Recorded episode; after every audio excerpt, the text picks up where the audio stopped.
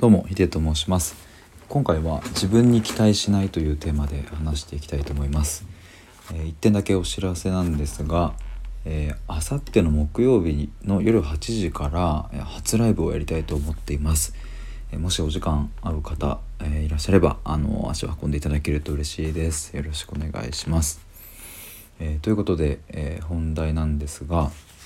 自分に期待しないという、えテーマなんですけどもうんとまあ、そもそもですねこの「期待する」っていう言葉これについて話してから、えー、今回のその自分に期待しないっていう方に入っていきたいなというふうに思います。でまずその期待するっていう言葉なんですけども、まあ、これはすごくあの、まあ、ポジティブな意味合いが、うん、基本的には大きいと思います。まあ、例えばうんと、じゃ読売ジャイアンツが優勝するのを期待するとか、まあ、もっと身近なところでいくと、まあ、部下に期待するとか、まあ、あとは期待を背負って頑張るとか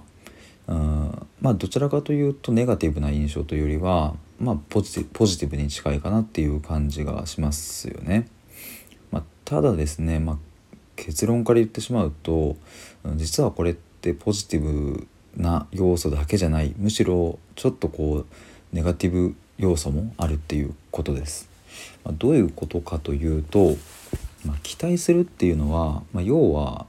えーと、その期待する側がされる側に、まあ、あの勝手な望みをかけてるっていうことなんですよね。まあ、もちろん、うんとまあ、読売ジャイアンツを例にすれば えっと、ファンは優勝を期待しているし選手は優勝したいと思っているので別にそこに乖離はない、えー、ので別にこういうケースはそんなにこう問題ではないとは思うんですけども、まあ、例えば身近な人間関係とか、まあ、例えば親が子供に期待するとかうん、まあ、恋人同士だったら、まあ、彼女が彼氏に期待するとか、まあ、それって、えーともう少し丁寧に見ていくと、うん、その人のこうあってほしい理想像みたいなのを押し付けている可能性っていうのが、まあ、あるんですよね。まあ、なので、えーと、例えば親が子供に対して「うんと、なんで宿題やんないの?」とかって怒るのって、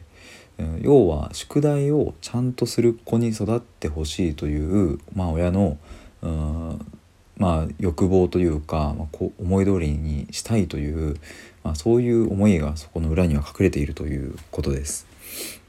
まあこういう話をすると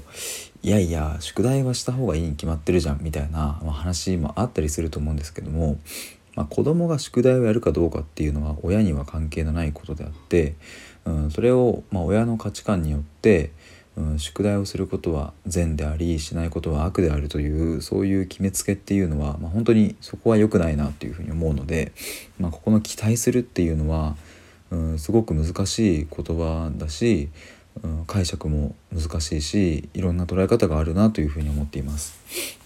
まあ、ただこの文脈で言うならば、うんと、今日のタイトルに戻りますが自分に期待するというのは自分に対してこうあるべしっていうのを向けている状態自分で自分に向けている状態ということになるんですね。まあ、なのでそうですね例えばうーん何かじゃあ営業マンだったとした時に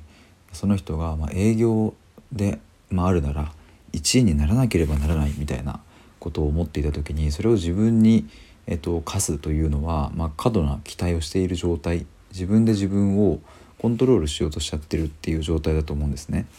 もちろん営業で1位になれればそれに越したことはないですしうんすごいねっていう話にはなるんですけども、まあ、果たしてその1位を取ることが本当の意味でその人にとって幸せなのかどうかっていうのはまた話が変わってくるわけで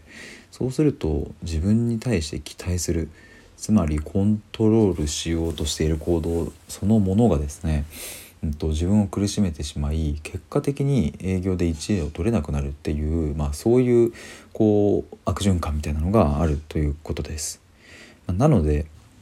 自分に対して変な過度な期待はしないし